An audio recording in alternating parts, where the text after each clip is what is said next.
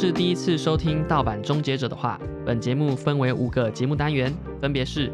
一则新闻事，用浅白口语的方式带各位发掘新闻时事中的智慧财产权；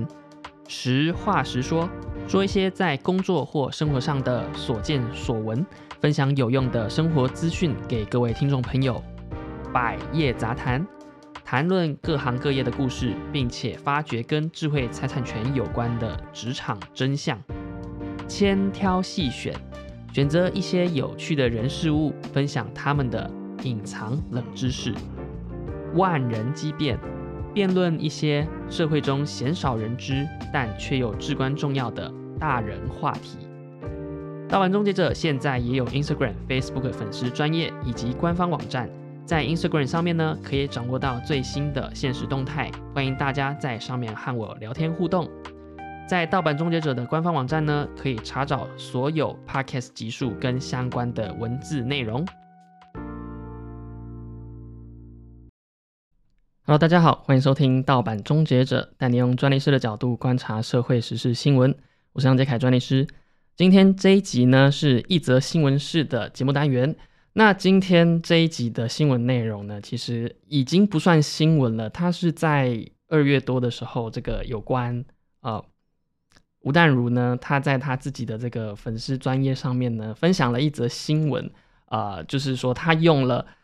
用 AI 的绘图软体呢，呃，做了一张图片。那他自己声称说呢，这是他新学的绘图软体。那他这样一说呢，呃，当然非常多业界就是。插画家或者是艺术家呢，对于他用绘图软体这样的一个文字呢，感到相当的不以为然啊，因为它所使用的其实不是绘图软体，它只是一个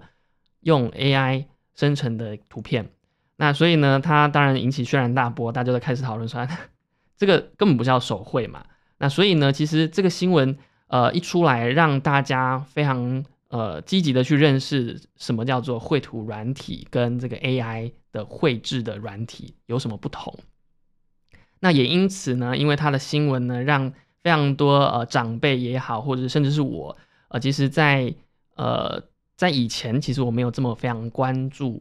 AI 的这个生成的，不管是用文字生成也好啊，或者是这个图片生成，其实我并不是非常的关注。那也因此呢，我就开始积极的，非常想要认识这样子的 AI 的城市。那我就呃注册了这个 ChatGPT。在之前，我就 Chat ChatGPT，我就问他说：“哎，那如果说我我可以请你做什么样的一个工作内容？那像我在做这个节目嘛，那我就问他说：呃，如果要提升我的节目的收看数的话，收听数的话呢，我该怎么做？那其实他就给我了几个建议。那呃，有一个建议呢，就是你要记得跟观众互动。所以其实他点到了这些点，呃，我之前都有意识到，但是其实，呃，并没有非常积极的去做这件这件事情。譬如说跟观众互动啊，或者是说，呃，你的这个节目内容必须要更深入的呃做研究，或者是说你要有更多不一样的单元等等的，或者是持续更新。像我持续更新这一点，我就并没有做得非常的好。那所以呢，呃，我之前也没有非常积极的在跟观众互动、听众互动。所以今天呢，刚好这个问了 AI，那好，那我们就来互动一下。因为其实，在之前我都有收到非常多听众呃挚友来给我的一些留言讯息。那只是说呢，可能有些是我直接私讯跟他们回复，那有些呢是这个在最早期的时候我有做这个。呃，回复的这个新这个这个沟通这个动作呢，那所以呢，呃，我们先挑几则新呃几则这个留言来跟各位分享一下，就是在二零二二年这个有点久远的九月十六号的大内哥呢，他就问说，呃，请问非理工人进入专利行业呃求职，那这个业界的需求来看，好像都是理工科的，那背景比较吃香，想请问说，如果是背景是设计背景。那从事过设计机械相关的产业，有办法进入专利行业吗？好，其实这个问题，呃，非常多人去问说，什么样的背景比较适合进来专利产业？其实，在我所听到的事务所里面，其实只要你能够学习，呃愿意学习新的知识或者是新的技术的话，其实都适合进入这个产业。那不管是机械设计相关的，呃，你都要会学新的事物。呃，其实这个跟其他行业也是相当的呃相同啦。呃，就是说你到新的产业里面，其实你必须要学的东西都是新的。所以在专利产业，其实相对来讲也是一样的。呃，所以呃，我觉得说在面试的时候，其实你展现出呃你非常对对这个新事物非常的积极，然后跟这个不排斥学新的东西，我觉得呃基本上事务所都会愿意接纳。好，那再来呢，这个是二零二二年十二月二十六号的一则呃回应，他并没有说他是谁，那他是说呃杨杰凯专利师加油，我们会支持。及鼓励你的节目，不要让大众再叫我们是律师了哈。对，所以其实蛮常见的，就是呃，在我职业的过程当中，蛮多人会误称我们为律师，但实际上我们是专利师啦。呃，我们的这个专业的领域还是在智慧财产权这一块。呃，所以好，我会继续努力的。好，那再下一则呢，是二零二二年十二月二十八号，呃，这个来自台北吴先吴先生，然后他是桃园人。他说：“呃，声音很好听，清晰条理，呃，赞赞，清晰有条理，赞赞。那知识产权不仅贴近生活，更与网络世界息息相关。希望一些关于公司之间的诉讼案例，呃，有别于单纯的商业新闻分享，透过杨杰凯专利师的观点，可以更深入的了解知识产权在案例上的应用。好，谢谢。其实，呃。”对我做这样子的一个节目，其实并不是要主要宣传说，呃，你在商标申请上应该怎么做，就是，呃，你要申请什么样式、什么等等的，就非常的实务上的这样子的经验或者是专业知识。其实我想要带给各位的是，透过不同的角度去观察一些呃时事新闻，啊，用这样的角度去切入，而不是非常的。条列式的说啊，你第一点你要做什么，第二点要做什么，反而是希望是说透过跟呃观众呃听众呃的互动，或者是跟来宾的互动，呃去提供给呃不同的资讯、不同的观点，那去认识智慧财产权，它是非常重要的。所以我会继续努力在这块呃不不停的产出呃有趣的议题跟内容。好，再来是。二零二三年二月十二号，他没有说他是谁，他是说，呃，杨专的摩斯密码专利小故事太棒了，期待下一集节目。呃，我们之前的这一集呢，是我的新单元，叫做千挑细选。那千挑细选呢，它是在讲述一些，呃，我会挑选一些故事或者是人事物，然后跟各位分享一些呃有趣的观点。那可能是呃，像这一集呢是第一集，它是做专这个摩斯密码的，呃。我在那边解释了说，摩斯密码的这个呃发明人呢，他为了要独占特定某一种某一种技术、某一种理论呢，他用专利的写法，想要把它涵盖所有的范围。那当然这个是比较没有办法的。所以呢，在那一集我是挑了摩斯密码的这样的一个结构跟它的理论来跟各位分享。那之后呢，有其他几集千挑细选呢，其实我会做比较生活化一点的呃议题，然后的物品。或者是呃人事物来跟各位分享，那肯请各位可以多多期待。好，再来呢，这一样是二月十二号，HC 呃来自 HC 的这个留言，他说呃敲碗菜菜那一集，敲碗菜菜那一集是什么？其实呃我在我的 IG 上面有分享 story，呃我访问了我之前大学的好朋友，他是这个做这个 UIU 叉的工程师的设计师呢，他非常的呃努力，然后他。原本也是工业工程，然后他之后到了美国去做 UIU 叉的设计，那业界的经验非常的丰富。那我就询问他说，在这个地方会不会有什么知识产权的议题或侵权啊等等的？那也访问了一下他怎么转换到这个跑道的。那这一集呢，其实还没有上架，所以他在敲完中。我们目前集数呢，都慢慢的在慢慢的在试出。那我会希望说一集是预录好的，一集是新闻，所以呢每周呢会更新一次，每周的礼拜日呢会尽量 准时更新啊，因为我希望让自己保持这样子的一个呃步调，每一周呢都会有一则新闻，呃隔周会有一则新闻这样子。好，那再来呢下一则呃留言是来自呃 K A T 七四四四呃在二月十六号的呃留言，他说。耳目一新，呃，紧跟时事。没想到专利题材也可以很有趣，连听觉体验也很赞，感觉出来花了非常多心力，会继续支持加油。谢谢谢谢这位这个呃留言的听众。那再来呢？二月十六号，呃，来自小小专利工程师，太好了，有专利工程师听我们的节目，啊，他优质节目，节目内容很不错，内容专业又贴近生活啊。杨专利师的声音好听，也幽默风趣，开车或其他空档都会听，呃，期待未来有多更多的主题推推，呃，谢谢这个，我相信我们的主题是非常多元，从一二三四，呃。一个应该说一十百千万啊都有了，我们说不定未来会有兆，所以呢，这个地方也请各位多多期待一下。好，那再来呢是来自这个老麦二月十七号，呃给我们的留言啊，他是针对这个其中某一集，他说，呃不愧是专利女神，两位对谈的内容都很丰富，我听完收获及同感都是满满的。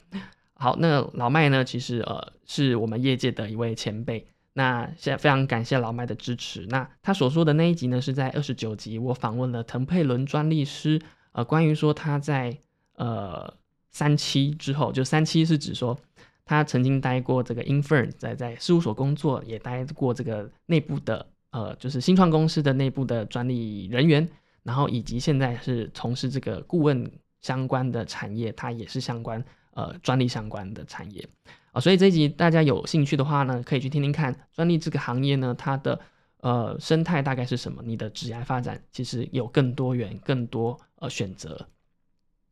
好，再来是来自这个通勤时间啊很无聊的工程师，那他说终于找到又听得下去的优质节目了，而且还是用这么偏门的面向去讨论，希望专利师可以一直做下去，帮助更多听众对制裁更敏感。好。呃，对我希望说大家都对于自己的创意，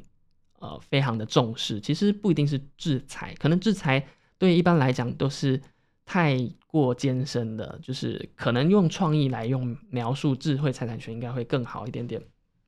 就说其实所有的所有的创意都可以用智慧财产权的制度来做一些保护。当然有一些呃在排除之外，但是我希望透过节目可以让大家意识到说自己。花了脑袋、花了心思去创作、去发想的一些创意呢，能够呃更多的敏感度，然后适时的找到相对应的制度去做保护。好呢，再来呢是二月十九号，来自这个 Wendy You，呃七四七，呃主题准很特别、很实用的 Podcast，用心准备的内容值得更多人听到，谢谢。OK，好，再来呢来自这个老麦，呃二月二十一号的留言。胡专分很棒的分享，两位的讨论也让我收获良多呃，谢谢老麦再次的给我们的支持。那这一集呢，其实我们聊到是三十集的内容，它是关于说你如何开事务所，以及我跟呃胡专利师呢，在胡淑慈专利师在开业的过程当中遇到的一些困难跟小小的经验分享啊，那集其实蛮有趣的。呃，我们有讨论到 AI 会不会取代这个专利产业。当时的结论是说，应该不会这么快。但是其实，我想可能以现在这样子的发展的速度来讲，或许一年两年的时间就有可能发展的非常成熟了。啊，所以呢，呃，我觉得这个地方我是蛮乐观，说有这样子的工具越来越多，呃，越来越呃非常的成熟出来。当然，有些人会非常紧张，这是我觉得是势不可挡的一个趋势。那在未来呢，我也会邀请一些呃业界的专家，可能这个教授，然后来跟我们分享 AI 的相关的这个知识。好，那下一则呢是来自 RUYNG，呃，玩 AI 自然语言多年的人，在二月二十六号给我们的回应。呃，生成一个优良的专利需要精密的脑袋去理解转换陈述，因此 AI 的以自然语言处理自动生成专利，可能还有一段遥远的距离。取代专利工程师自然不容易，所以别担心。建议专利事务所呢，反倒可以想想，呃，专利撰写生成的过程哪些消耗人力啊，然后用我们这种自然语言经验丰富的人去讨论，说是不是可以请 AI 帮忙，或许可以解决专利工程师人力荒的部分，呃，或者是增加商业模式。那祝这个听众多，然后这个呃事务所生意兴隆。好，感谢呃这位这个呃 RUYNG 的分呃的分享哈，因为其实。对，我觉得是还有一段距离，但是我觉得这个距离很快的就会被缩短。那当然，在实物上呢，大家还是会比较信赖人去做这样子的一个处理。不过，真的很多的工具可能，呃，一出来之后，很多像翻译早就已经被取代掉了。那在生成这个说明书的时候呢，其实或许也很快的就会有相对应的这个程式出来，以及这个教育 claim 教育这个专利说明书里面中的请求项的这些程式呢，其实也老早都有已经有呃公司在做这样子的程式跟开发了。好，那以上呢就是我针对呃之前这个很久都没有跟各位来一个互动的留言呢，呃做的一点点回复。那那也因为呃感谢吴淡如呢，让我去 思考到说，哎，赶快要用这个 AI 的人工智慧，不管是 ChatGPT 或者是 Mid Journey，我都玩了，就是蛮不亦乐乎的。那也让我就是想到说，那我应该要来赶快回复一下，听一下 AI 的话啊，准没错，因为它都是大数据来训练而成的。好，那我们稍微休息一下，我们等一下呢，呃，我们就进行到今天这一集的节目单元。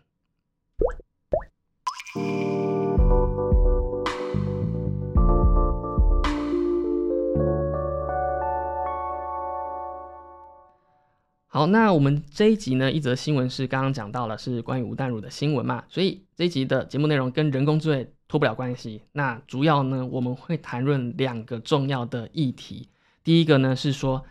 人类如果利用呃人工智慧生成的创作，它是不是有著作权的？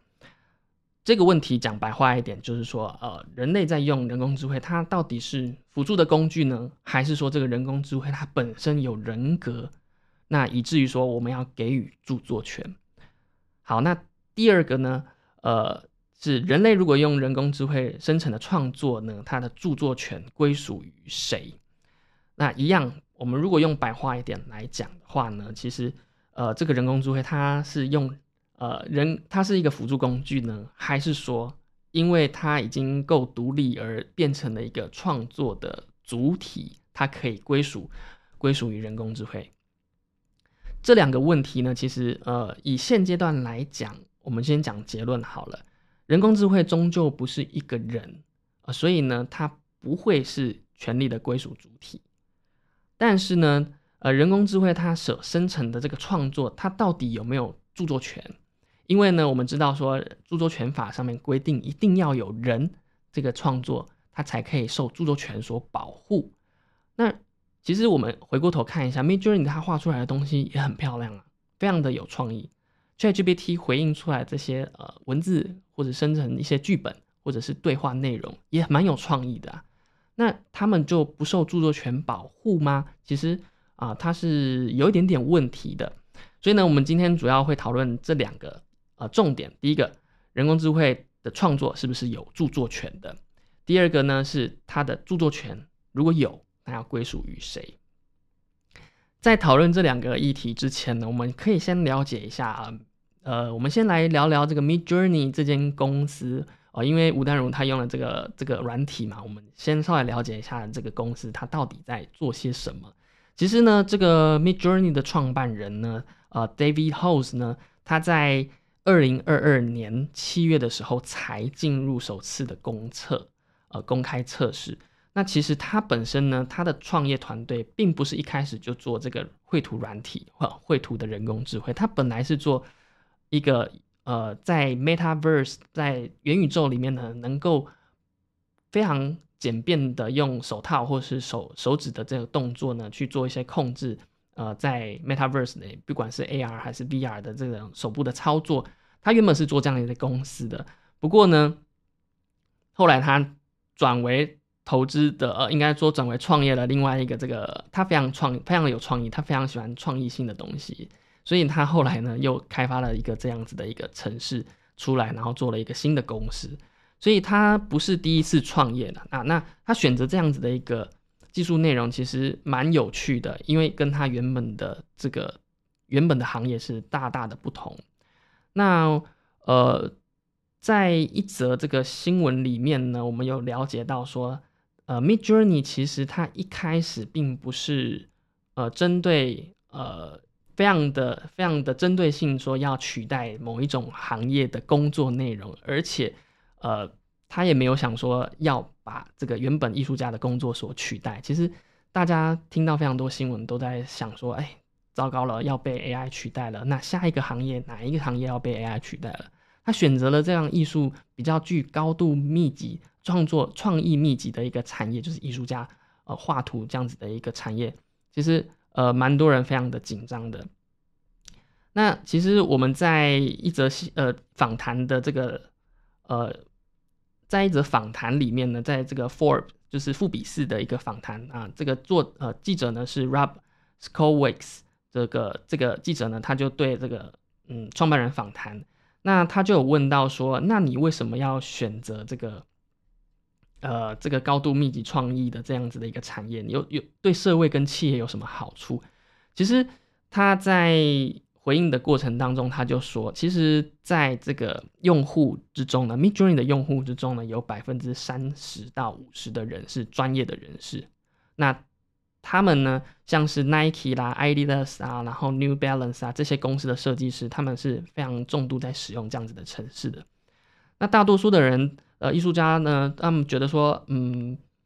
他在某些领域可能设计的能力非常的厉害，但是某些领域可能没有这么厉害。打个比方，有些艺术家或设计师呢，他们对于人物的描绘可能很厉害，但是对于背景或是说这行 concept 的呃 storyboard 可能并不是非常厉害。那 Midjourney 这样子的工具呢，带给他们非常多的好处。他们只要专心在于他们非常专精的部分，在人物的描述上面，但是呢，在构图背景等等的，我们就可以依靠这个 Mid Journey 来做一些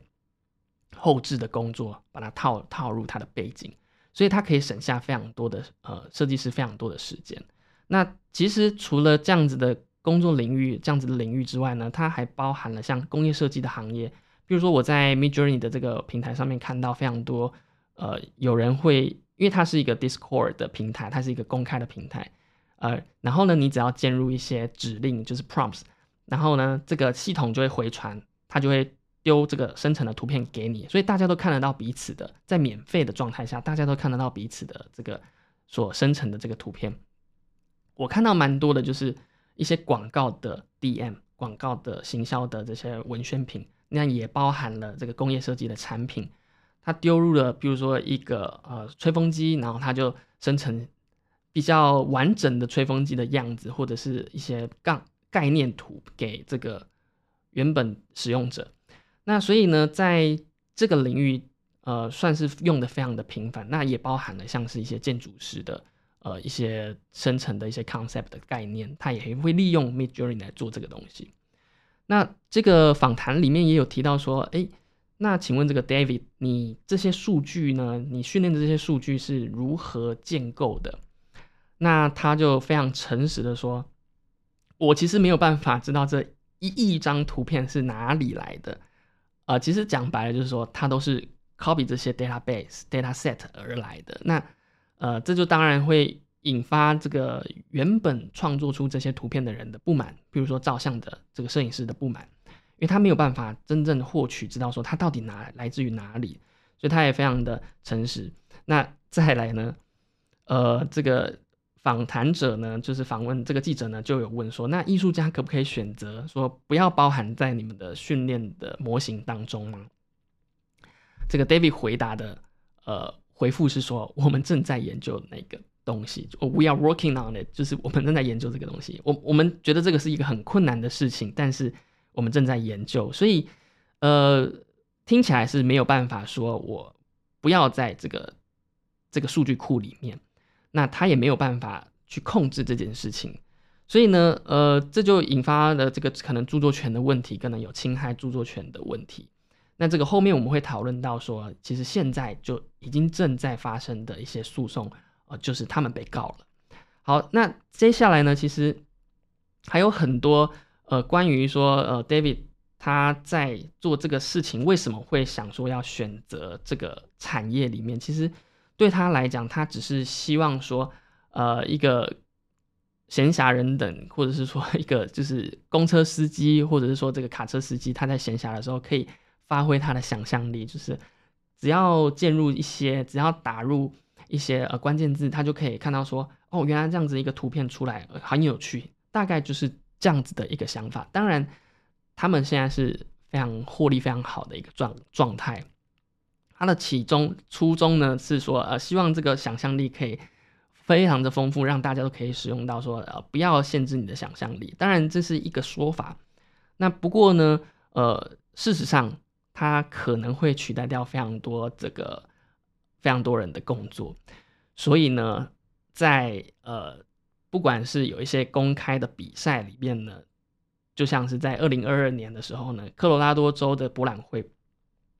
就有一幅画叫做《太空歌剧歌剧院》。那这个呢，它就是利用 Mid Journey 的这个系统，这个城市呢去做出来一个一张图。那最终他得了第一名。不过，呃，当时这个呃创作者他并没有表示歉意，因为他他宣称说他遵守了比赛的规则啊。他说：“哎，我有说我这个是用 Mid Journey 的，呃，透过 Mid Journey 来生成的一个图片。那他也当然绣上了他自己的名字。那他如果呃这个应该说这个评审团队呢，他也说如果再次要判这个。”这个他是第一名的话，他一样会做出这样子一个决定。那后来呢，我们有了解到说，原来他这个 Alan，Alan 是这一张呃这幅画的这个创作者，他用了 Mid Journey 来创作这幅画。他有说他其实花了八十多个小时才做出这张图片。所以从这个角度来看，其实呃请 AI 来画图，它好像并不是这么容易的一件事情，它花了非常久的一个时间。那这是第一个，在二零二二年我们。呃，有一些这个反抗的、反弹的一些争议跟声浪了。那其实呢，再来呢，在二零二二年十二月十五号的时候呢，呃，在一个非常知名的艺术平台 Art Station，那上面也有非常大的一个反弹。那时候呢，其实有一个插画家叫 Nicholas Cole，他就是上传了呃一张图，叫做拒绝 AI 绘图的抗议图片。他说。R Station 要赶快做出一些政策来遏制这个 AI 创作的图片到 R Station 上面。R Station 它是一个非常专业的呃艺术家跟这个呃厂商媒合的平台，艺术家可以上传他们自己的作品呢，然后厂商呢，他也可以透过观看这些艺术作品呢，找到他们觉得适合的艺术人员，他们都是 freelancer，所以对他们来讲，他们创作的一切的。这些作品呢，都是他们收入的来源。那有人就是这个 Nicholas，他就上传了拒绝 AI 的绘图，那抵制呃上用 AI 的，就是抵制这些 AI 的绘图在这个样子的一个平台上面去呃冲这样子一个量啊，或者是说这个降低这个数值啊等等的，所以非常多的艺术家就开始联署做这件事情。开始上传说拒绝 AI 绘图，拒绝把我的作品拿来当做 AI 的训练素材。那这时候呢，隔天呢，AR Station R Station 呢，他就发布了一个新的规章，他说，呃，后台的编辑其实可以选择，后来后来就更新了一些功能。他说，你这个上，呃，你创作者呢，你后台可以选择说是否让作品给 AI 城市生成，有点像是说做了一个合约方式。就说你只要勾选你同意的话呢，AI 城市就可以拿去做 AI 的训练。另外呢，它也设置了一个特别的专业，是说呃一个 filter 一个滤，就是过滤，你可以过滤说呃哪些是 AI 的，呃哪些不是 AI 的，它有些 tag 可以让大家去选择。不过这些都是自愿性去声称说你的作品是 AI 还是不是 AI 的，所以其实并没有非常的强烈去阻止。AI 的作品在 R Station 上面上架，这个事情当然到现在好像还是一一样的一个状况，所以呢，呃，我想，嗯，或许未来可能他们会在政策上面做一些改变，也说不定，我们就持续关注。除此之外呢，其实还有另外一个绘图的软体，它叫做 Mimic，它是一个日本的呃绘图软体。这个日本的绘图软体呢，它非常的直接，他说。我可以画出特定绘师、特定画家的风格的人物，漫画人物。他就讲了，我可以模仿他的画风。这个事情非常的呃非常具争议性，因为其实呃很多画家他的作品的人物，他的他的这个漫画的人物的角色，他有独特的非常的风格。那这个软体呢，就是让你丢了这些呃画家的作品，然后它就可以训练出我画出比较类似但是不同内容的角色人物。那这个当然就是非常的有问题了。其实就有点像是说，呃，宫崎骏的画风好了，它非常具指标性，所以呢，你只要丢了宫崎骏的这些画面的截图呢，它就可以画出相同画风的人物出来。那这个东西其实，呃，目前呢，它是被抵制。下架，但是我上去再看了一下他们的 Twitter，现在还在，还是有存在继续营运的状态之下，所以呢，我觉得这是一个可能是未来可能没有办法遏制的一个趋势，因为或许真的需要这些人的很多，然后也非常多的 copycat 在这个网络上面。那除此之外呢，还有还有非常多的抗争的手段，就是。有一个问题，就是我的图片被拿去训练了吗？就是它是一个问题，就是我我的图片我不想要被拿去训练，所以有一个新创的呃公司呢，叫做 Have I Been Trained？就是我被拿去训练了嘛？它是一个艺术家夫妻，他做了一个 AI 反查的素材，呃，反查 AI 素材的网站。他透过利用呃这个训练的方式去反查，说你的这个照片呢，到底呃有没有被作为其他的 AI 工具做一个训练，不过呢，呃，目前看起来，呃，我上去用了一下，这个其实好像没有这么的好用，呃，不过我觉得这个 idea 非常的好，也就是说，之后的这些图片是不是能够被识别出它是从哪一个软体生成出来的？我们可以知道说，像 Mid Journey 跟 Stable Diffusion 另外一个城市。他们的画风就是生成出来的图片的风格，其实是有点不太一样的，所以或许呃，我们可以反推回去说啊，我的东西确实可能被拿去作为训练使用。当然，这个技术上的细节可能非常的复杂，我并没有做一个非常深入的研究。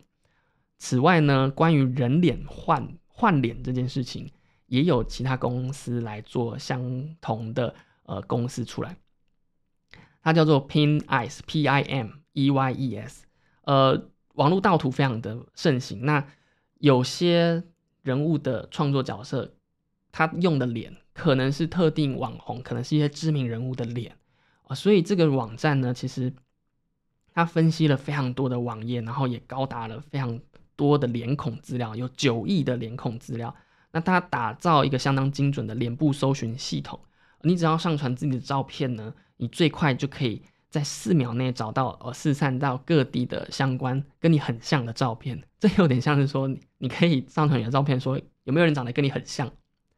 呃，有点这种感觉。所以如果说你发现照片被盗的话，你就可以透过 Pin Eyes 这个网站呢协助要求盗图者下架。不过在实物上，我觉得这个很好的 idea，但是要求下架啊，这个就我觉得就非常困难。非常多一个问题就是说，伺服器在国外啊，伺服器在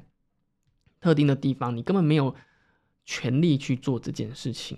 你可能要花蛮多费用，或者是蛮多的心精神心力去要求下架。哦，甚至这个呃伺服器是在俄罗斯，或者是这些呃没有办法管辖的地方。此外呢，还有就是诉讼，呃，法律诉讼也有。非常多的诉讼已经开始出来了，比较知名的就是在去今年的一月十三号的时候呢，有三位独立的艺术家呢，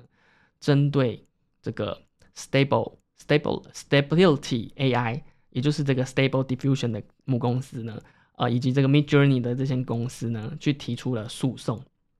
他提的诉讼就是我们刚刚讲到了，他用到了他们的图片来作为训练的资料，那用到了就是。来自这些呃艺术家的这些创作呢，他并没有经过他们的同意嘛。我们这个刚刚访谈的里面的内容也听到了，就是呃这个创办人其实他并没有取得艺术家的授权去使用这个训练的这个资料库，建制这训练的资料库。所以呢，他们提这个告诉呢，就是在说啊，你侵害他们的著作权了。那这样子的一个告诉，其实。呃，我觉得未来也会很多有其他艺术家也会加入这样子的一个诉讼的呃行动里面。呃，相对而言，对 Mid Journey 或者是这些 AI 城市生成的这些公司而言呢，它必须要呃做好一个管管理跟呃控管，说这些训练的资料来自于哪里。当然，这个东西就我觉得在技术上会是一个相当困难的呃一个门槛，因为呃它必须要训练非常多的资料，然后这些资料到底从哪里来？管理人员是不是知道这些资料的授权来自于哪里？啊，是不是要一一每一个一个一个都要去经过授权？它可能不像呃音乐产业这样子的成熟，呃，因为我们知道音乐呃它所需要的制作时间可能更高。但是图片生成跟图片的传输非常的快速，呃，音乐的这个产业呢，有非常多的集体管理的这些团体去做，呃，譬如说 Sony 啊，或者是说呃华纳啦等等的，他们有非常多音乐的资料库，那他们可以透过这个管理集体集体管理的方式去授权这些音乐，他们可以知道来源，但是图片非常多，呃，已经呃数不清了。那在这数不清的状况之下，要去每一个一个去授权，那 AI 的发展会不会受到限制？我觉得这是一个科技的进步跟这个原本权利人的一个困难点。那当然，在著作权上面，他们确实有他们的呃权利存在。再来呢，最近的最近还有另外一个诉讼，在八呃三月多的时候，三月中的时候呢，有一个呃 robot lawyer 就是。机器人律师，然后他面临的一个诉讼，这个机器人律师叫做 Do 呃 No Do Not Pay，对不起，呃，这个机器人律师叫做 Do Not Pay，就是说呢，呃，他是世界上第一个机器人律师，那他用来做一些呃比较简单的诉讼，譬如说呃一些小型的诉讼啦，他是说 Small Claim Court，然后或者是说一些 Divorce Settlement，呃分呃就是离婚的。一些协议书，它来用来生成这些资料。那有一个律师呢，叫做呃，Mr. 这个 Faraden，Faraden 呢，他就提出了告诉说，他违反了这个公平竞争，而且呢，他还是 unlawful，就是呃违法的执行职业律师，就是违法职业，就他没有证照啊。这些呃机器人他没有证照，但是他给出了这些法律的意见。那我觉得这个也只是其中的个案，应该现在非常多的案例正在发生，是有些律师说不定他没有看过这些法律意见啊，透过 AI 生成的法律意见就直接给客户，或许他们最终还是有挂他们的职业身份，就是他们的这个 lawyer 的身份，但是呢，或许有些建议呢已经是律师也没看过，然后就让 AI 直接回复给客人的。譬如说，像是一些网站上面的呃回应，就是及时的客服资讯，呃，譬如说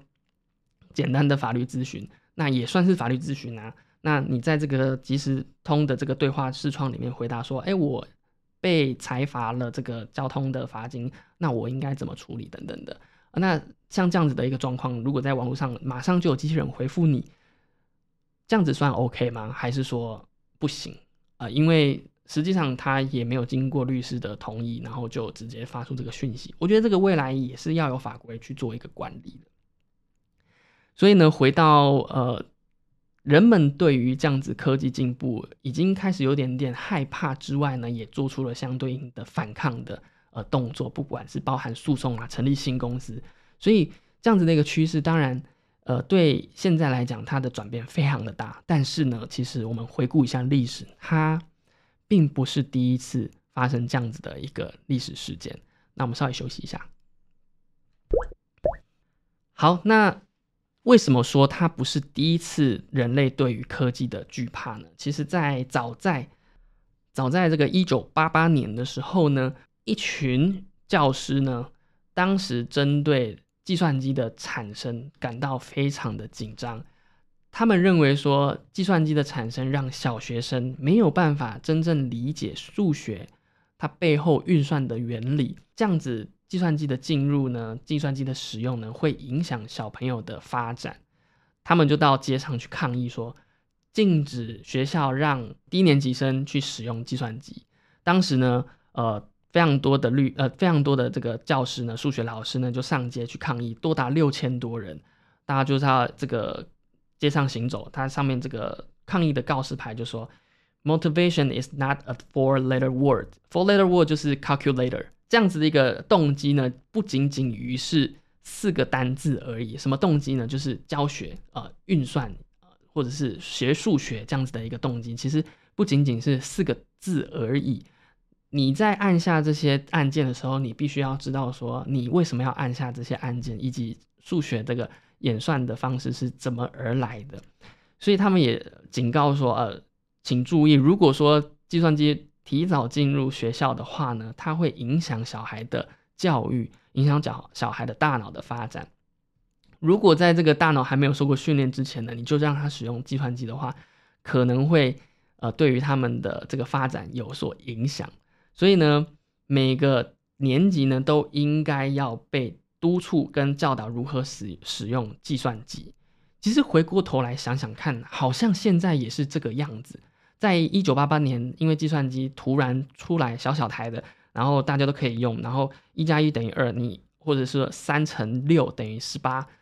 这个事情我们以前要背九九乘法表。但是呢，如果说你跳过九九乘法表，你就直接去用计算机计算的话，你会知道说它运算的原理吗？听起来现在觉得说呃有点不可思议哦，因为好像是一个非常简单的，但是在以前。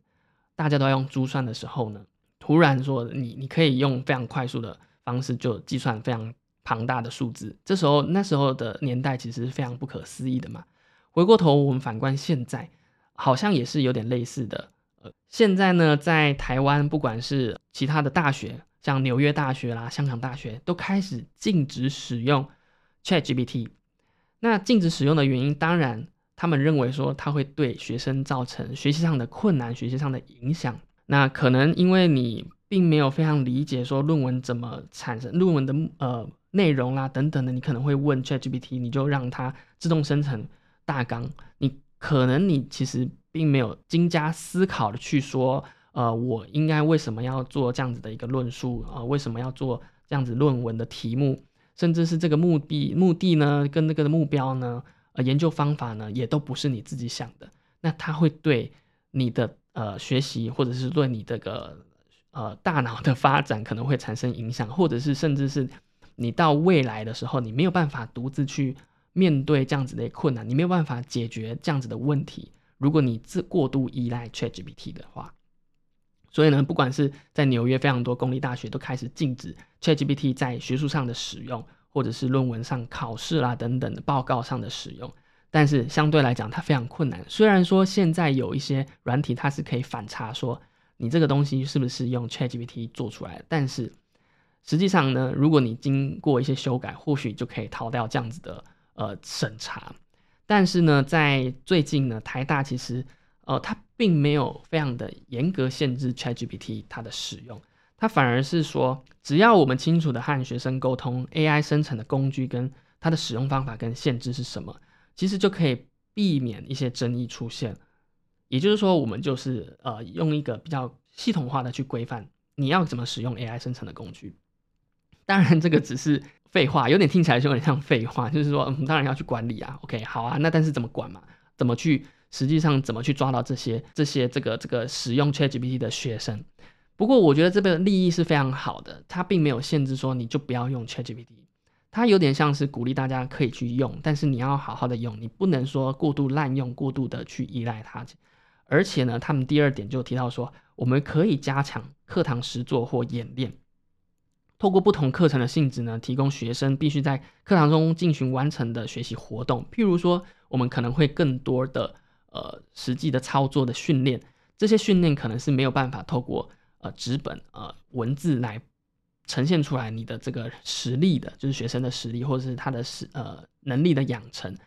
呃，实际上跟课堂上跟其他同学的互动或跟老师的互动，这样子的实际上的活动可以增加学习的能力，呃，这样子我觉得其实也是一个蛮好的呃方式，因为其实呃以前的教育可能比较注重在文字上的表达，填鸭式教育嘛，那或许 AI 的产生。可以减缓这样子的一种状况，大家会更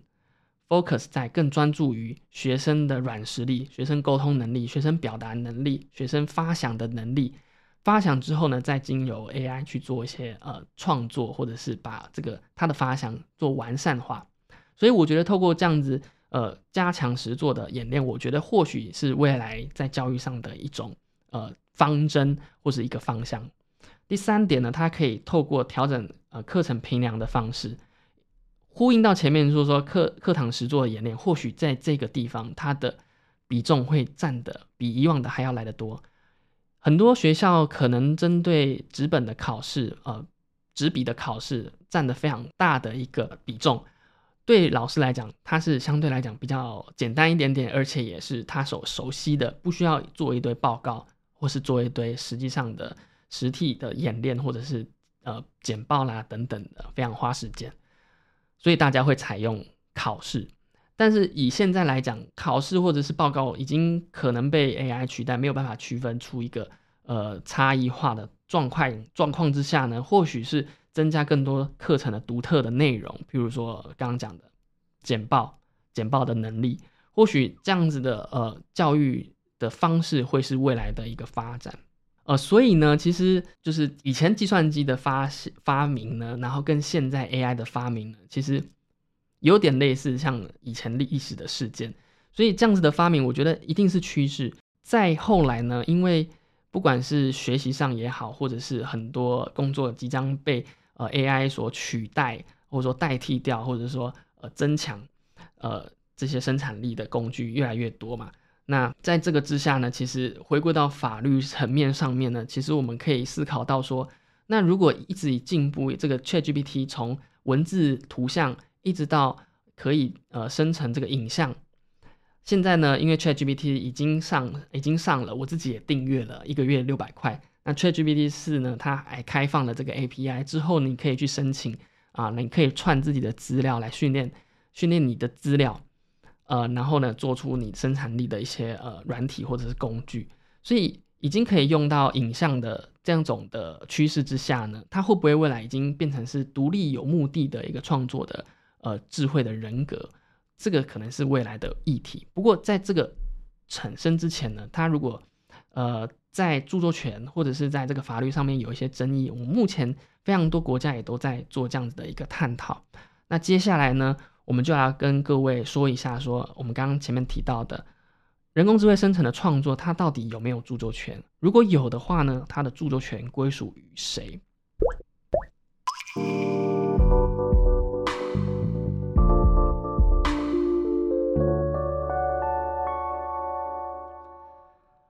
好的，那接下来的内容呢？呃，我找到了一篇论文，呃，一篇文章。他是来自这个许丽如这位学生呢，他的呃著作。那指导教授呢是庄宏宇老师。那庄宏宇老师在 AI 人工智慧这个领域其实研究的非常多，非常透彻。那下面的内容呢，我们主要会引用呃这篇文章。那我也取得了这个著作人的同意，要来跟各位用文呃用语音的方式跟各位分享一下呃著作权的。归属跟著作权是否是一个适格？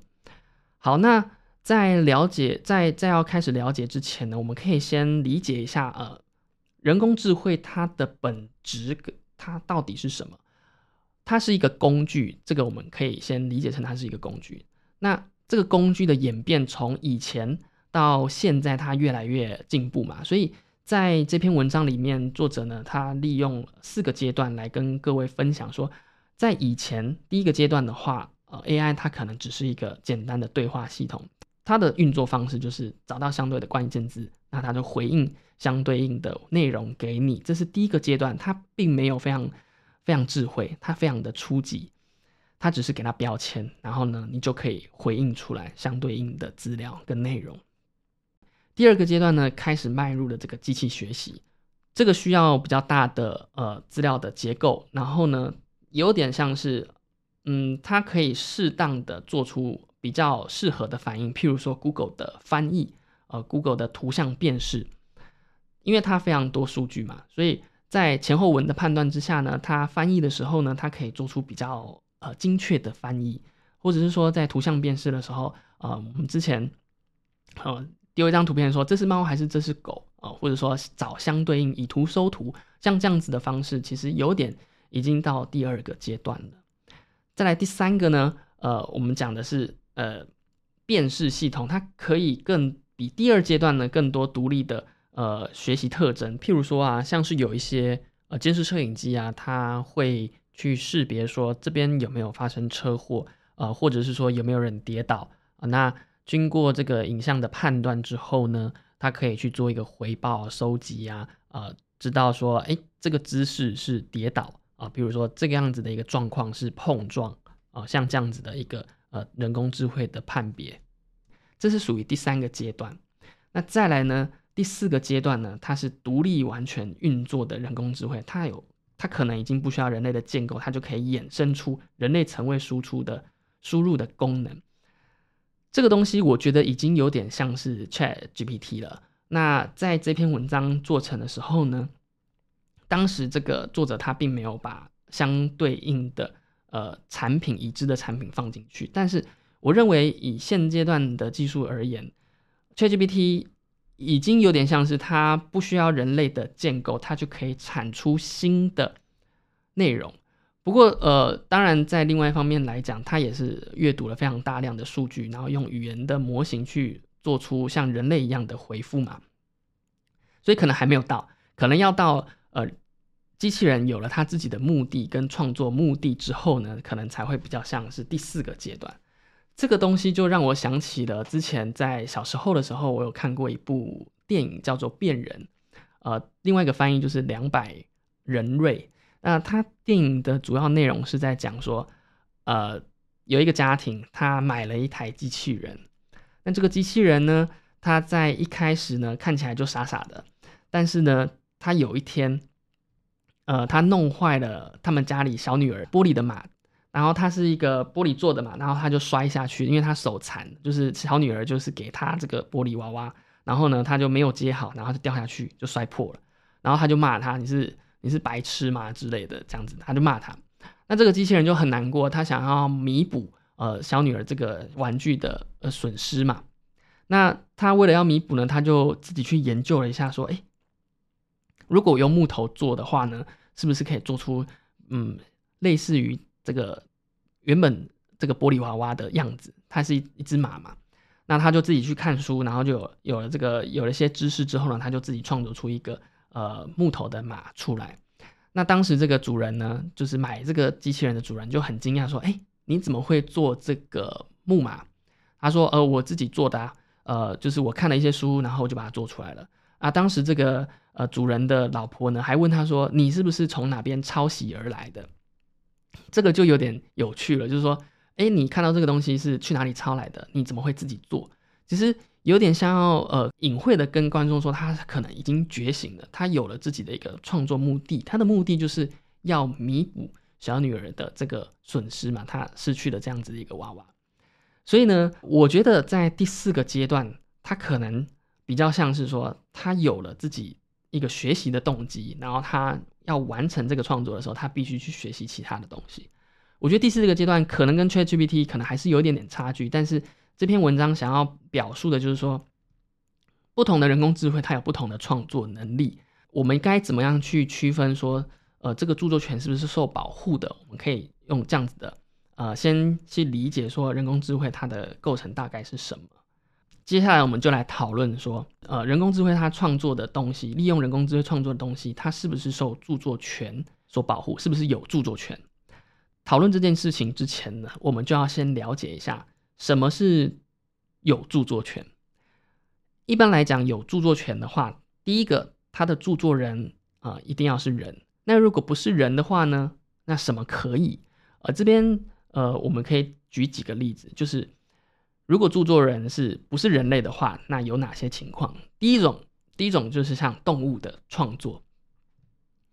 在几年前呢，有一个非常红的照片在网络上流传，就是一只大猩猩，它拿着相机自拍。那这张照片呢，就被法官认为说它没有著作权，不受著作权法所保护。但是呢，这边地方就有一个蛮特别的点可以跟各位分享。当时法院在做这个判决的时候呢，他并没有说这个创作呢，它本身没有著作权，意思就有点像是，哎，这个照片拍的不错啊，那他也拍的很好，但是，呃，他是星星拍的，所以我没有办法给星星一个法律上的权利，而就有点像是在暗示说，哎，人类如果有介入这样子的创作行为的话，或许人类可以变成是这个动物创作的呃著作人或者是著作权人的一个可能性。反过来讲，另外一个例子，如果说一个训练师，动物的训练师训练一只大象去完成一幅画作，那这个画作呢，是因为大象受人类的指挥所产出的一个画作，那有点像是动物是一种辅助工具。那这个辅助工具之下呢，是不是人类可以顺应的就取得相对应的著作权？这个事情有点有趣，就是。我只要教他做，那他完成了这个创作之后，那因为他是动物嘛，不受著作权保护。那如果说我是教他做，那这个创作也蛮蛮有创意的，也是一幅很漂亮的画的话呢，人类是不是可以取得这个著作权？所以用这样子的角度来看 AI 人工智慧的话，是不是有一点点相对应的道理？好，那刚刚讲的关于这个非人类创作，第一个是动物的创作嘛。那再来呢？我们要来讨论一下，还有另外一种非人类创作，就是电脑。电脑跟人工智慧更接近了。人类利用电脑所完成的著作呢，完成的创作呢，它是不是受著作权法所保护的？这个事情其实在一九八八年的时候就被讨论，一九七几年的时候就被讨论说，呃，利用电脑完成的创作，那是不是有？合法主体可享有著作权，也就是电脑它是不是可享有著作权？其实早在那时候就被呃讨论过了。不过那时候的一些见解是说，嗯，电脑它还没有办法成为一个自主呃独立的个体，所以呢，我们就先不要去讨论它。当时呢，其实没有一个非常明确的见解。不过英国那时候就特别针对了电脑的著作、电脑完成的创作呢，就定义说，电脑在无人类作者介入的情况之下所谓的创作，然后他就法律上明定了，他说，电脑创作的文学、戏剧啊、音乐啊、艺术作品啊，它是著作权所保护的标的，而且呢，著作人为对创造之著作为必要之安排的人，就是。你要完成一个创作，然后你利用电脑的方式下指令也好啦，或者是说利用电脑的某些系统啊、某些工具功能，那它所创造出的一个著作呢，它是受著作权保护的标的，有点像是我们问了 ChatGPT，呃，你帮我生成一个剧本，那这个剧本呢，呃，要用什么概念啊，要什么表达，要什么呃内容等等的，它如果下这样子的指令，它就是一个呃进行必要安排的人啊，就是你。那这个人呢，就是享有这个著作权保护的呃著作人。所以呢，其实，在呃那个年代呢，其实就有一些呃学者就去针对说，啊，他利用电脑呃创作出来的东西呢，他还是要受到著作权法所保护。再来呢，还有另外一个非人类创作，这个是神奇创作。神奇创作是什么？就是呃上帝的声音。呃，在美国的一九八零年有一个案子里面呢，呃，他说著作人说，呃，他的灵感是来自于听到上帝的声音，上帝跟他说，哦，我要做出什么样一个内容，然后他就利用他的旨意呢，去完成了呃创作的一个一个作品出来。这个案例呢，其实它拓展了就是著作人他可以不用是人的一个概念。也就是说，他只是经由上帝的指示，他来完成一个表达。那其实这个著作最后被判定是受著作权所保护的。不过，在这个概念上来讲，那个著作人应该是应该是这个上帝。那只是你这个人呢，只是他是一个安排程序的呃人而已。所以，用这样子的这三个非人类创作来讲，其实。并没有去排除说著作人如果不是人的话呢，他是不受著作权所保护的。所以他在这样子的一个概念之下呢，我们并没有去限制或者是去排除说，而非人类创作的话，它就不受呃著作权所保护。所以这个是我们针对呃著作权的呃构成的要件做第一个判断，就是是不是著作人。他是不是人？如果非人的话，那他是不是受著作权法所保护的？再来第二个要件呢，是来自于说，如果说呃非人类创作，那还有另外一种解决的方式啦，就是说。呃，如果说这个著作人跟创作之间的关联程度，什么意思呢？呃，你要取得一个著作权，其实还有另外一种方式，就是可能是共同完成的著作，或者是职务完成的著作。打个比方，第一个呃，共同完成的著作，譬如说，嗯，教授和学生一同完成了一个论文，哦。那教授呢给予这个概念性的贡献呢？学生呢实际上去抄笔去把它写出来。按这样子的观念来讲，就是说教授在给予呃学生一些指导的时候，他如果贡献的非常多，呃，给他说这个写作上面的一些指示啦、安排啦等等的，他也可能成为这份论文的共同著作人，但他也只是出一张嘴。所以，从透过共同完成著作的方式呢，教授他可以取得著作权，他可以当做著作人。好，那但是如果说这个贡献程度非常的低，譬如说他就是呃你要往这个方向走，你他他根本摄入的这个程度非常少的时候，著作权人啊著作人可能不能列入这个教授，也就是说他单纯给予概念，他并没有摄入表达的一些呃指示啊、指导啊等等的那。指导教授可能就不是这个著作人之一哦，这是有可能的。呃，所以呢，在贡献度上面，其实如果你贡献的够多，他就有可能成为这个著作人之一。第二个例子，我们刚刚讲到了是职务完成的创作，就算你没有提出这些呃，譬如说概念啊，或者是说这些表达的阐述，或者是指导啊等等的，你还是有可能成为著作人呐。第二个例子就是你是雇主，你是公司。你聘请的相关的人员来做呃创作，就算呢你没有实际创作，你还是可以取得著作人的身份。雇佣关系当中，你就是呃透过合约的方式，它是可以把雇主变成著作人的。也就是说，在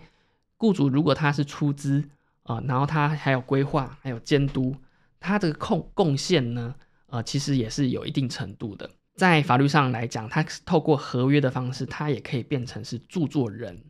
就算他没有去参与这个创作，他贡献的东西是一些资金、一些人力、一些成本啊、一些设施啦，他还是可以成为著作人。所以在这个呃区块里面，我们就讨论到了说，呃，如果是非人类创作之外呢，如果你是共同完成著作，或者是用这个职务上完成创作的话，它也可以变成是著作人。除此之外呢，我们著作权构成要件除了著作人之外，那当然它还要具有原创性嘛。什么是原创性？就是它必须是独立完成创作的，而且呢，它还要有最低保护的呃最低程度的创意，它才可以受著作权所保护嘛。打个比方，独立完成创作，它就是不能抄别人的。那人工智慧有没有抄别人的啊？这边先暂时不去讨论独立完成创作这件事情。嗯，因为他读了一亿的一亿一亿笔资料，那他是不是独立完成创作？他还是针对特定的内容去做出呃产出吗？还是说抄了特定的一个吗？这个技术上我们没有办法去做探讨。所以呢，这个地方呃，我们并不是要去呃批评说他是不是抄袭啦。所以在独立完成创作，我们就先假定它是独立完成创作，因为受了这个使用者的指示，人工智慧生成出一个图片，生成出一段文章。那它是不是具有创意的？其实这个地方，呃，也是一个呃蛮有争议性的问题。创意它到底是人类的创意，还是说呃机器的创意也是要创意？因为其实，在刚刚提到的争议事件里面有提到说，他在一些比赛里面获得了第一名，在考试里面教授没有办法分别说这是机器人写的还是人类写的，所以以这样程度来看，它确实是有创意的。所以在这个地方，我觉得人工智慧所做的这个创作，它是具有呃原创性的。我们先这样假设它。所以哦，透过这样子的一个呃描述来看的话，我们可以先假定说，人工智慧它的呃著作权被保护是有可能的纵使他不是真正的人类。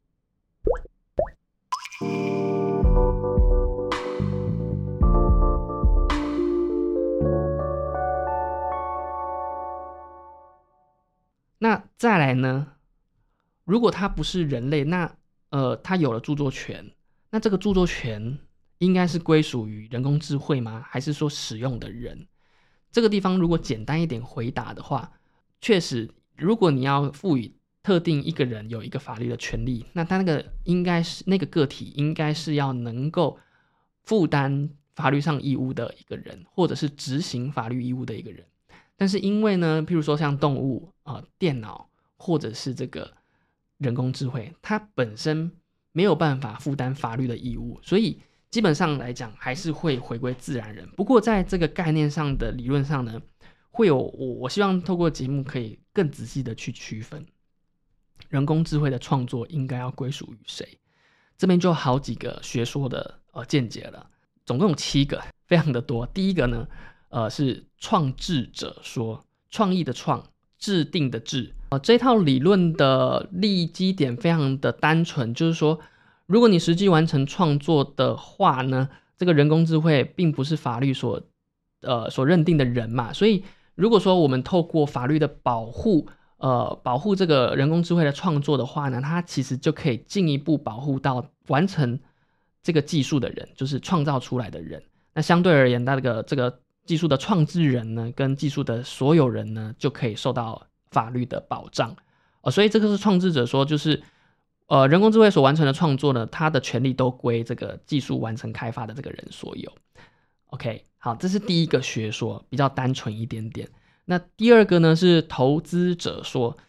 创设一个专门的条款，因为这个人工智慧的技术呢，通通都是依靠这个投资人的资金的注意呢，才能够完成这个技术开发，所以呢，所有的权利应该都要归这个投资者所有。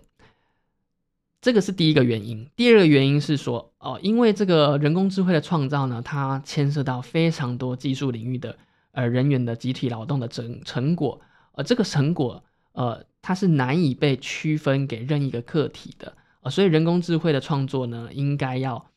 权利要归保护投资者，呃，促进产业发展的目标，呃，归投资者所有。为什么他在这个地方说它是集体劳动的成果？其实，呃，因为人工智慧它训练的方式是透过很多其他人的作品、文章啊等等的去学习。而产生出来的一个技术结果，所以它的理论是在于说，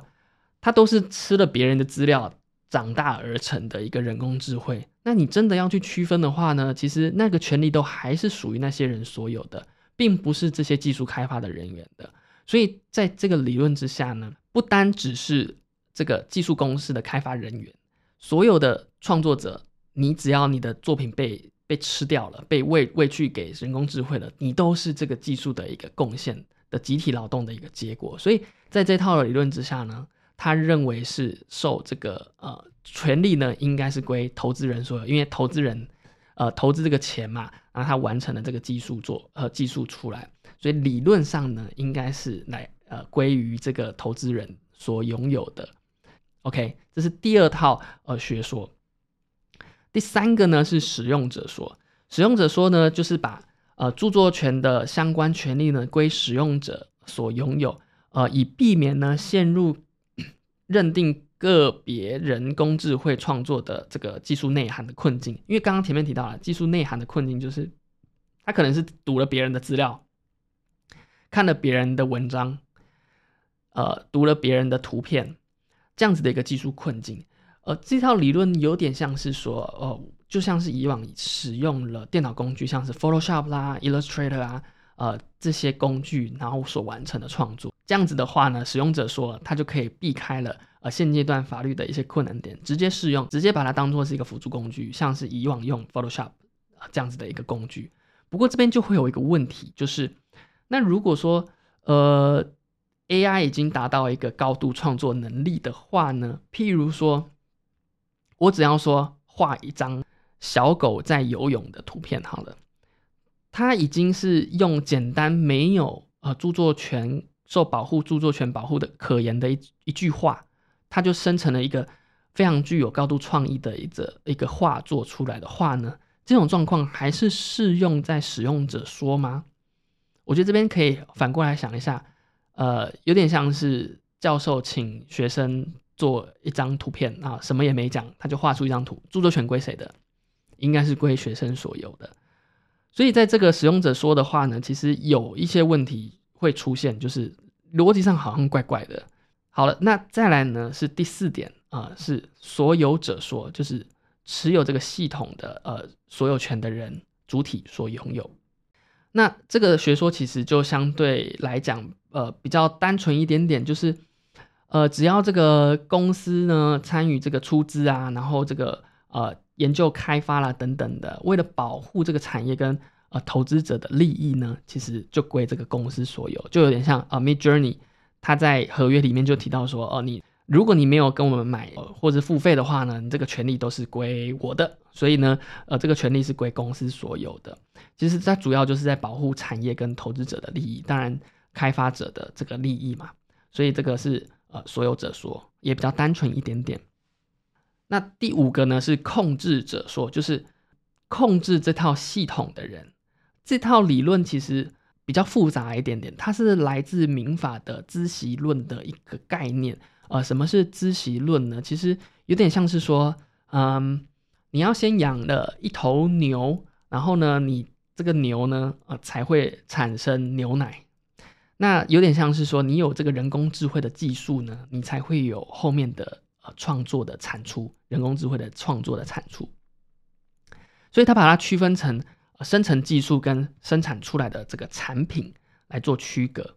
进一步来说明。人工智慧技术的产品在合法使用的之下呢，这个创作当下呢，呃，如果说对于这个技术或产品有控制能力能力之下呢，这个权利就归那个人所拥有，就是那个控制人。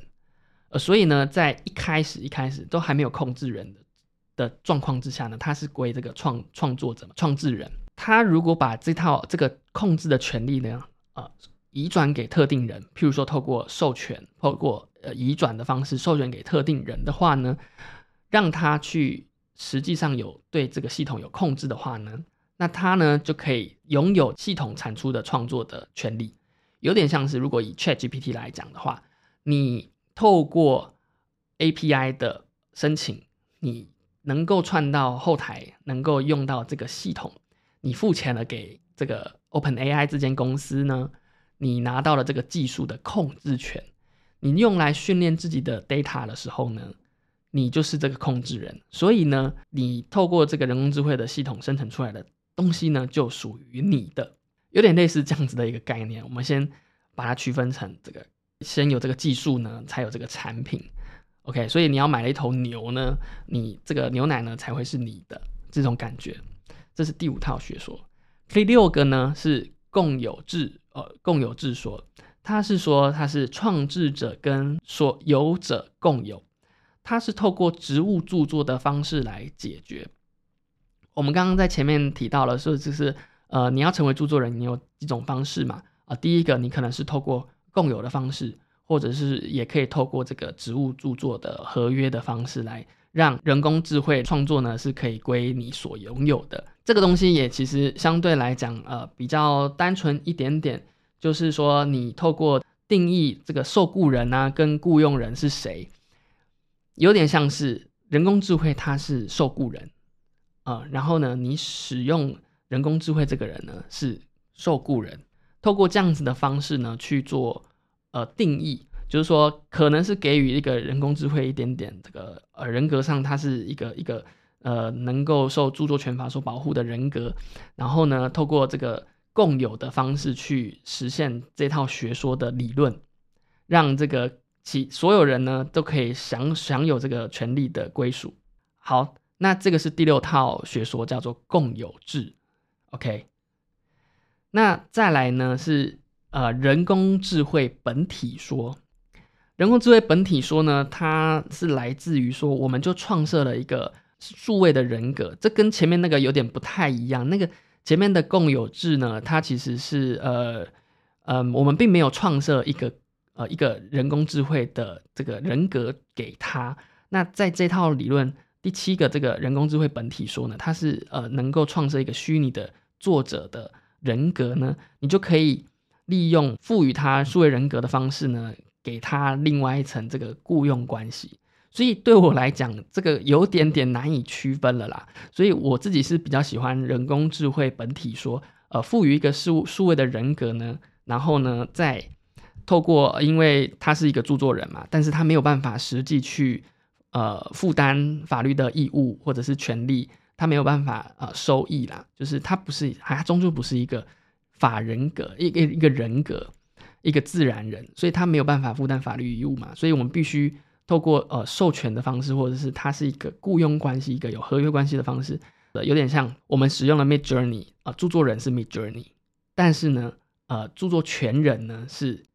我杨杰凯这个本人，因为我完成了，呃，我请他帮我完成这个东西，所以呢，呃，以这个智人工智慧本体说的话，你必须要承认它是一个呃虚拟的人格，就有点像我用了什么程式完成的啊，它有不同的风格。譬如说，呃，Midjourney 的风格是比较虚幻的、比较奇幻的啊。Stable Diffusion 呢，它可能呃比较现实一点点啊。Novel AI 呢，它可能呃更写实一点点。那甚至是这个 Niji Journey 的有是比较像是呃漫画风格的，他们都有各自独立的风格，就有点像不同的画家。所以赋予这样子人工智慧的人格呢，可以解决这个问题。我觉得这个蛮好的，是。它是利用了一些呃授权的方式啦，或者说用把建立一个雇佣关系的方式，让这个权利归呃原本在使用这套系统的这个人。OK，好，那最后一个呃第八个理论呢，叫做公共领域说。公共领域说呢，就是啊，通通都没有权利了。这套理论其实我在呃网络上有看过，说因因为呃如果要保护著作权的呃。人工智慧的著作权的话，它会相当的混乱，因为已经没有办法去识别说这个权利到底归谁，这个权利到底有没有侵害哪一个权利。因为要溯及的话，其实相对来讲，它会非常复杂跟混乱。那呃，他说的话到底能不能被证实，这件事情也越来越模糊了。呃，我说我自己完成创作的，完成创作的这些。记录呢？这些历程呢，也只是输入了这些 prompt，就是这些指令，让它完成著作，完成一个创作。那如果这个这个 prompts 呢，它够不够仔细，够不够达到这个著作权的保护的概念呢？这个每次都要去做这个判断，而且这个创造出来的东西到底有没有侵害别人的，这个也要考虑。呃，以及这个合约到关系到底是什么？所以。一坨拉古的东西其实越来越复杂，所以在这个理论之下呢，因为太复杂了，干脆干脆就是大家都能用，大家都能使用这个权利。那这样子的一个呃理论基础也并不是呃不合理，因为权利来讲，它已经复杂到没有办法去区分的状态之下，那会有这样子的问题，干脆就是通通归大家所有。好的，以上呢，因为呃节目内容非常的。复杂，我希望说，呃，让大家去了解看看，说人工智慧它的归属权其实并没有这么容易的去做一个呃解决跟呃解套。那不过呢，以现在来讲，我们可以先去呃 Mid Journey 呢，跟跟这个 Chat GPT 呢，如果你们用了这些软体生成的著作，到底归谁的？他们在合约里面就有说明到了。所以我们第一个先来看一下啊。在 Mid Journey 里面呢，它在 Copyright 跟 Trademark 这个章节里面呢，它就有提到说，付费会员啊才可以拥有，就是人工智慧所创作出来的这些图片。他怎么说呢？就是说，如果你不是 Paid Member，you don't own the asset you create。意思就是刚刚讲到的，你没有这些资产。那如果呢，你没有付费的话，你只能拿来做什么使用呢？你不能做商业的使用。而且呢，你还要标示说这个是透过 Mid Journey 来生成的。但是如果你有付费的话呢，其实你都可以在商业使用也可以啊。而且呢，呃，你也可以拿来做呃宣呃行销啊、宣传啊，做商业上的利用，这是没有问题的。不过这边有一点要注意，就是说他们也有相对应的权利，就是呃，你给他的东西啊，他也是可以。拿来做再创作的，或者是公开展示，你等于是把所有的权利其实都也转移给他身上，只是说你给他了之后呢，你你相对应也可以用他生成出来的这些呃创作的内容。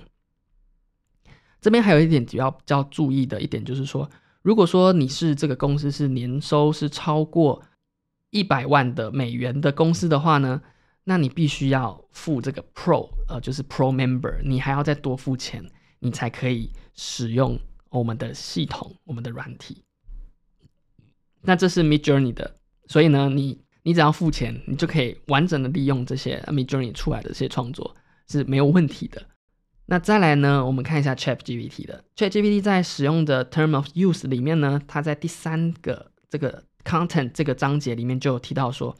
你是拥有这个权利，所有的呃内啊，你是拥有这个内容产产出的内容的所有呃权利的，呃，包含任何的目的，包含你可以用用来做商业上使用啦，呃，用来公开啦，啊。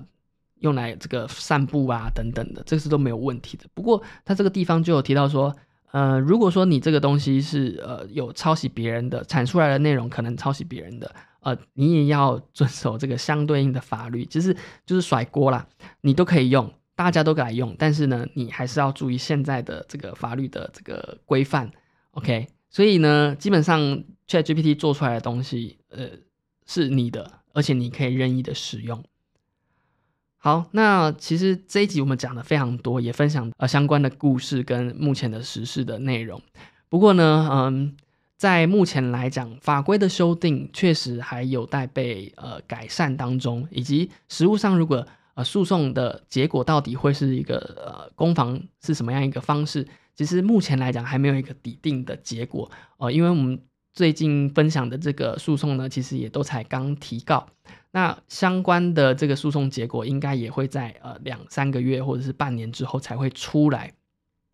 那我们会持续关注呃目前法律会是怎么样一个观点，所以呢呃持续收听我们的节目，我们会及时的跟各位更新。好了，那以上呢就是本集的节目内容。而如果喜欢我们的节目的话呢，欢迎追踪按下小铃铛。那如果要跟我们呃互动留言的话呢，也欢迎在 First Story 的这个。留言、连接呢，或者是在 Podcast 底下的呃留言、连接呢，给我们一些回馈，给我们五星评价。我们节目下次见。